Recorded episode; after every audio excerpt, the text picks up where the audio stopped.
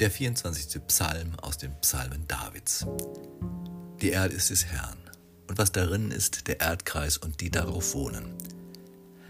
Denn er hat ihn über den Meeren gegründet und über den Wassern bereitet. Wer darf auf des Herrn Berg gehen und wer darf stehen an seiner heiligen Stätte?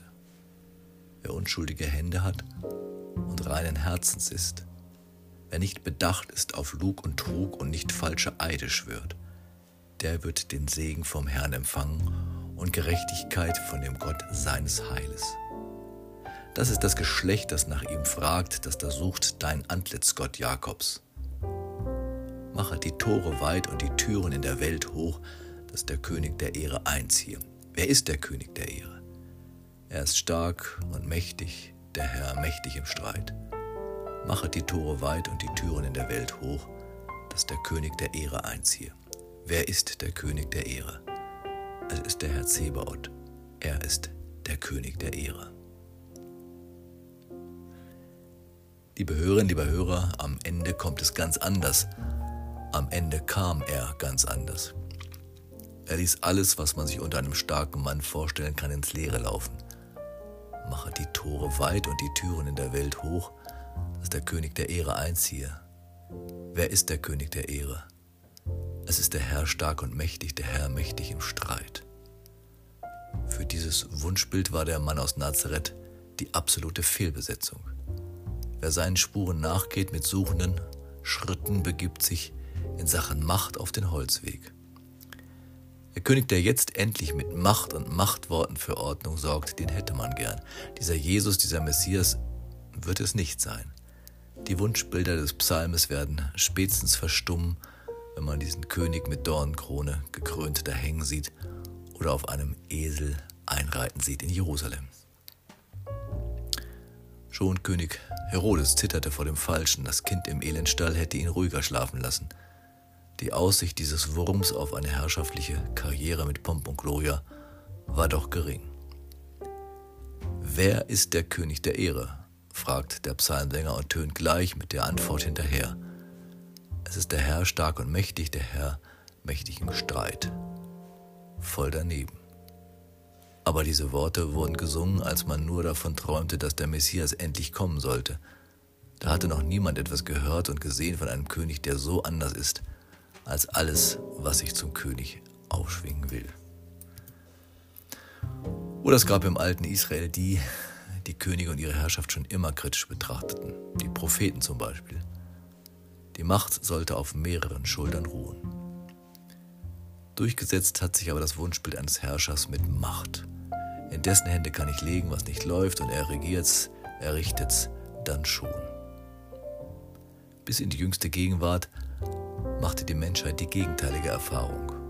Wenn Macht auf einen oder wenige verteilt wird, endete es im Machtmissbrauch. Korruption, Vetternwirtschaft, Unterdrückung sind nur wenige Vokabeln aus dem Wörterbuch der Herrschenden. Die lieben es, wenn man ihnen die Türen weit und die Toren hoch macht. Das dürfen in der Weltpolitik sogar die genießen, die die Menschenrechte und die Menschen mit Füßen treten. Sie werden empfangen ohne Wenn und Aber, denn sie haben Macht und Stärke.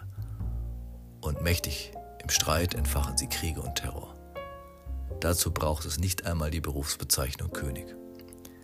So viele Anfänge, die bunt waren vor Hoffnung, endeten in Zwang und Terror. Der menschliche Wille zur Macht hat am Ende alles vergiftet, was als Revolution gegen die Macht begann. Der 24. Psalm ist von Anfang an gelesen kein Loblied auf den starken Mann.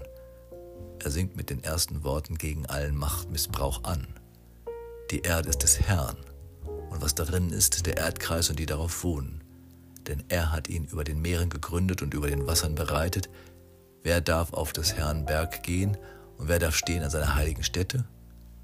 Wer unschuldige Hände hat und reinen Herzens ist, wer nicht bedacht ist auf Lug und Trug und nicht falsche Eide schwört, der wird den Segen vom Herrn empfangen und Gerechtigkeit von dem Gott seines Heils. Das wird jedem und jeder ins Stammbuch geschrieben, wer denn Herr im Haus der Menschen und der Erde bleibt. Die Erde ist des Herrn, sie gehört nicht irgendeinem Menschen und noch weniger die darauf wohnen. Die Bibel kennt Gott als höchste Macht. Solange es Menschen gibt, lechzen sie danach, diese Macht an sich zu reißen. Die Bibel hat kaum begonnen, zischelt die Schlange dem Menschen das Versprechen zu, ihr werdet sein wie Gott. Die Reptilie hatte den richtigen Riecher. Und das Drama konnte beginnen, dessen Fortsetzung wir bis heute mit Eifer weiterschreiben. Dabei wurde mit der Geschichte des Jesus von Nazareth der Gegenentwurf unter die Menschen gebracht. Er wird als König ausgerufen, doch er kommt nicht auf einem Streitross daher, die wackeligen Beine eines Esels tragen ihn. Ein Purpurgewand wird er erst tragen, als sie ihn am Kreuz damit verhöhnen. Dornen gekrönt hängt er da. Unmacht und kein Funke von mächtigem Streit. Der war dann wohl doch nicht der König, den sich alle ausgemalt haben. Menschen, die mit der eigenen Verantwortung hadern, hätten lieber starke Männer. Aktuelle Umfragen unterstreichen das. Aber dieser König, der in Stall und Stroh seinen Weg beginnt, wird zum Prototyp aller, die gerne herrschen wollen. Er weiß, dass die Erde allein Gottes ist, seine Hände sind unschuldig, sein Herz war rein, weil es sich nur an der Liebe orientierte. Er lügt nicht und betrügt nicht und schwört nicht falsche Eide, um seine Sache durchzubringen. Er herrscht, indem er sich zu denen, die klein gehalten werden, von den Herrschern der Welt in den Staub setzte. Er untergrub die Moral der Herrschenden und umarmte die, die schon abgeschrieben waren. Er brachte ihre Ordnung der Macht durcheinander, weil Gerechtigkeit allen Menschen gilt. Er war nicht mächtig im Streit. Er war mächtig in der Liebe.